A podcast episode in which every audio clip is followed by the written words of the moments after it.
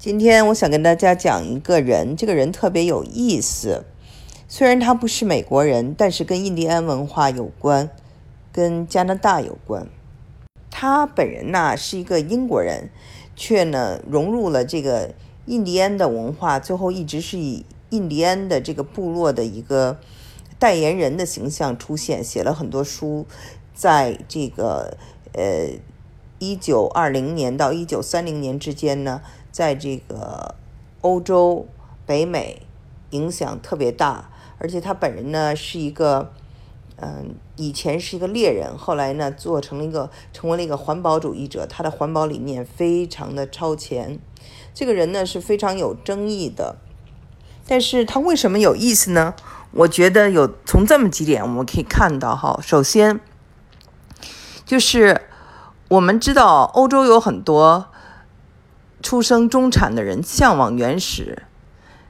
我以前提到过，我非常喜欢的高更，啊，法国后期印象派画家高更就是这样一个人啊。他以前是一个嗯 banker，后来呢也有孩子，嗯五五个孩子，后来把这一切都放弃了，到了法属波利尼西亚大溪地岛，跟原住民住在一起。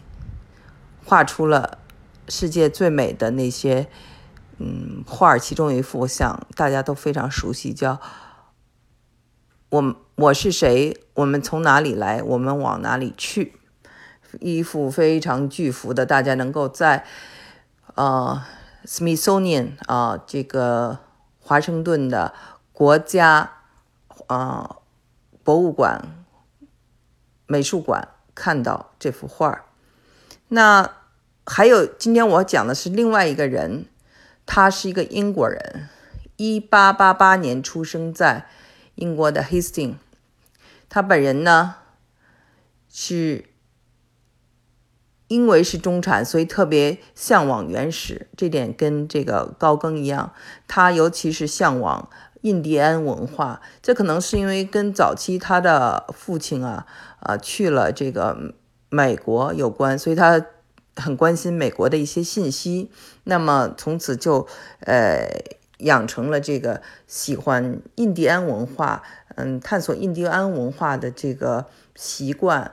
嗯，你想想啊，这么一个小孩子，他的父亲去了嗯美国，然后把他嗯就留在了这个呃这个英国，跟他的两个。姑姑一起成长，那么他爸爸去干嘛了呢？不知道。那他妈妈是谁呢？他也不知道。他知道的，他只是知道他的妈妈是他的父亲啊，在美国时候遇到的，所以他把这个他的妈妈就想象成一个印第安人。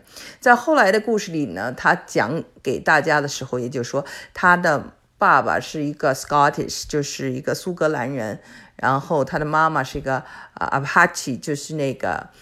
啊，阿帕奇人啊，我我上一期节目也讲过，阿帕奇人是新墨西哥州跟亚利桑那州一带的一个非常骁勇善战的印第安民族啊，非常有名。那么我们可以理解啊，这是他的想象。但是后来呢，当他非常出名以后呢，他变成了一个就是嗯，在这个英文世界里很有名的一个词儿叫做 imposter，就是一个。嗯，冒名顶替者，因为大家觉得他冒名顶替做了印第安人，成为印第安人的代言人，而且成为世界上最有名的一位印第安人，而其实却彻头彻尾是一个白人。但他到底是不是是真正的是个冒名顶替者呢？我们觉得，我是觉得在他的血液里头，他虽然没有这个。呃，印第安的血液，但是他确实是从小的这种生活环境给他带来了很多的想象力，而且在后来啊，他十七岁去了加拿大以后，他对这个印第安文化的融入是非常的快，他在那里学习那的语言，那那些习俗，而且和当地的部落的女性结婚，和当地的这个部落的首领。啊，都成为了这个好朋友。那么他而且学了很多的，比如说伐木啊，还有怎么冬天在森林里生活呀。然后最重要的是，他还成了一个特别优秀的猎人。英文叫做 Trappers。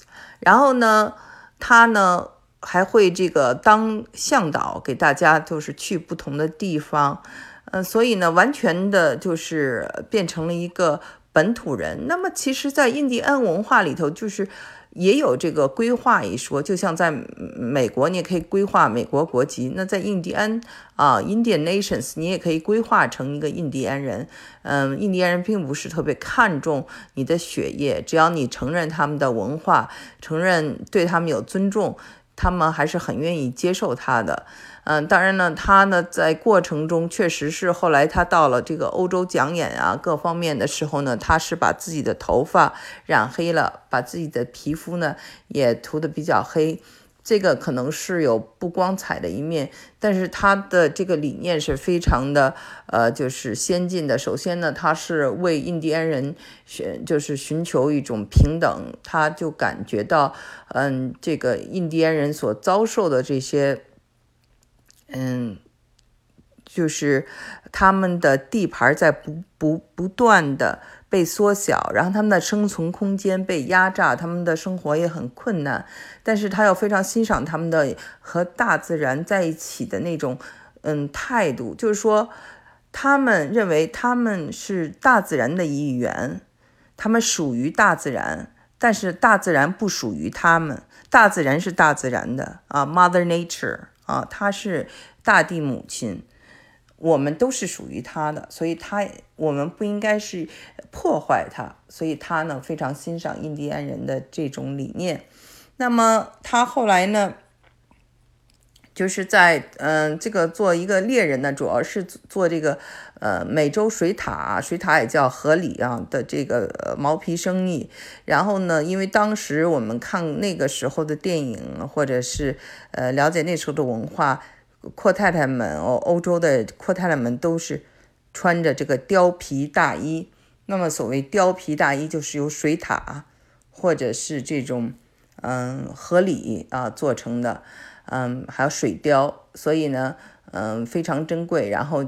因为这种呃欧美的需求，就造成了这种白人的需求，就造成了这种贸易哈，嗯，使这个河狸或水獭呢就面临这个灭绝啊。中间再加一句，大家发现啊，你会发现说这个，嗯，其实加拿大它的 national animal 就是像我们国家的熊猫一样，他们的国家就是美洲水獭，然后面临灭绝。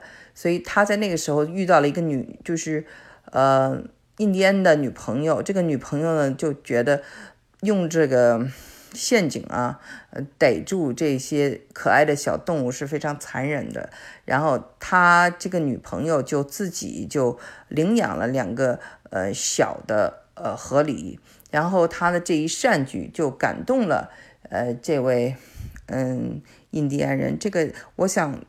跟大家介绍一下，这个呃，自称就是从这个欧洲，呃，从这个英国来到嗯北美洲，最后做了印第安人的这个人呢，他的呃这个印第安名字叫做灰猫头鹰啊，他的英文名字叫做 Archie Bellini，所以呢，这个 Archie 啊，我们可以叫他 Archie，也可以叫他灰猫头鹰。那么我觉得叫灰灰猫头鹰 比较有意思，所以我们下面就还是叫它灰猫头鹰哈。所以灰猫头鹰就决定了他要呃就是呃 quit，就是不干这个猎人这个事情了。那他以什么为生呢？所以呢，接下来为生就是非常艰难的一个问题。但是呢。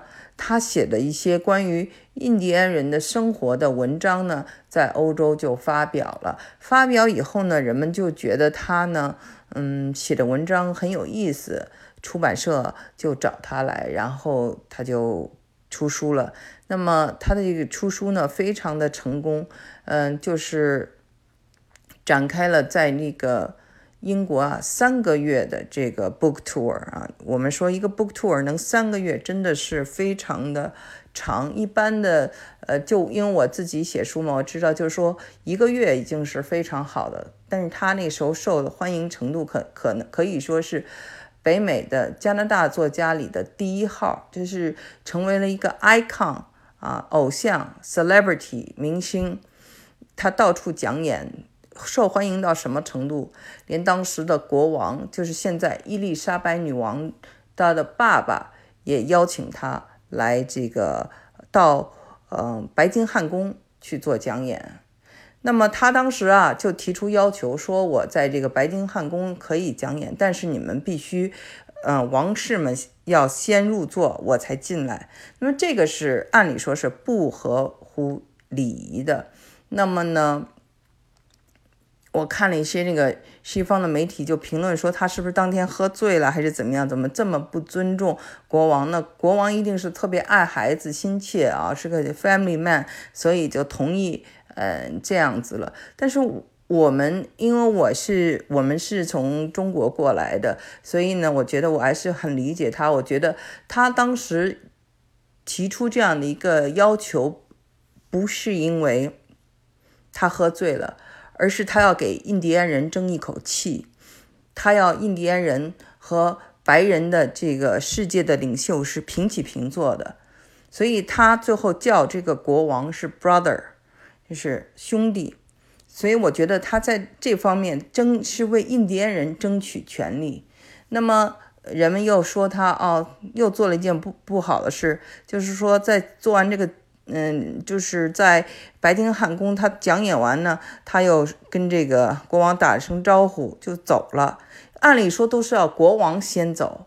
那你怎么可以先走啊？那西方媒体就又开始讨论这件事情啊，因为对英国来说，等级是非常森严的。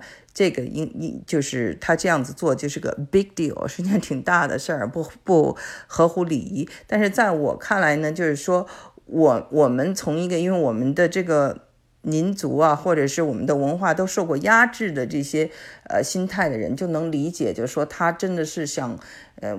为印第安人呢做一个平起平坐，就是说我见到了这个呃西方世界的领袖，但是我还是不卑不亢，平等对待。我觉得他是起的这样的一个作用。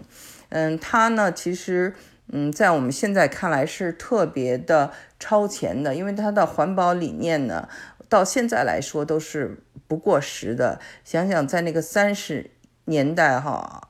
他就这么先进，确实是，呃，非常难能可贵。他就讲到这个，呃，对，嗯，自然的破坏将来所，嗯，带来的这个影响。那么他又说了，那作为一个加拿大，你作为这么一个国家，你怎么才能有特色，对不对？你要是特别的发达，是不是就是你的特色？那么他认为，就是你应该是有两个，一个是南边的，就是你发达的呃这个呃加拿大，还应该有你北边的印第安人的加拿大，就是你本土的加拿大。这样的话呢，两种文化的融合呢，是让人们觉得你这个呃国家更加有这个宽容度。再一个呢，就是你的呃保保护环境保护的非常好，而不是光是。砍伐，嗯，或者是这个猎杀，那么呢，你的这个环境资源，比如说你的森林资源，就是你呃永远的一个财富。然后他还强调要给印第安人同等的待遇，不能够鄙视他们，比如说给他们在一些国家公园呐安排一些工作呀，做 park rangers，就是呃这种公园的管理人员等等。人怕出名，猪怕壮。他呢出名以后呢，就有人呢就查他的信息啊，当地一个报纸就查到了他的这个就是白人的这个背景。但是呢，当时的媒体还是非常善良的，不像现在这种小报，什么消息都要登。他们呢，在他。就是生前没有发表这个文章，因为他们看到了他所就是嗯代言的和所讲的东西是对社会有益的，而且是非常的帮助这个社会的。当然了，就是说跟他近距离接触的人可能不喜欢他的人很多，因为他在私生活上也非常的，就是说不负责任吧。他结婚。嗯，以后他可能就跟一个印第安人结婚，就跑掉了，然后又跟另外一个印印第安人也没有好多久。当然，在这个跟白人也结了两次婚。但是就是说，我们想想哈，他的这个，嗯，让听起来是不是很熟悉？就让我马上就想到一个人，就是乔布斯。他本人可能也是特别有魅力，而且给这个世界带来了很大的影响。可是。近距离跟他生活的人，尤其是早期的他的女朋友、他的第一个女儿，都受到他很大的伤害。人们跟他在一起都就觉得他是很难相处的一个人。但是这个理念却是这么的新。那么同样，Archie 哈灰猫头鹰也是，他这个人的故事是风流的，甚至是不负责任的。那么可能也是跟他的。早期被他的父母就是，嗯，give up，然后放在他的这个，嗯，两个姑姑家，然后他的姑姑呢都是非常守旧的、固执的那种，呃，英国人，这他呢没有得到过真正的家庭的温暖有关，但是我们看到他所。嗯，这个代表的这些理念和他为这个世界，尤其是为这个印第安少数族裔啊，是一个非常悲情的一个族裔，做出了这么多的贡献。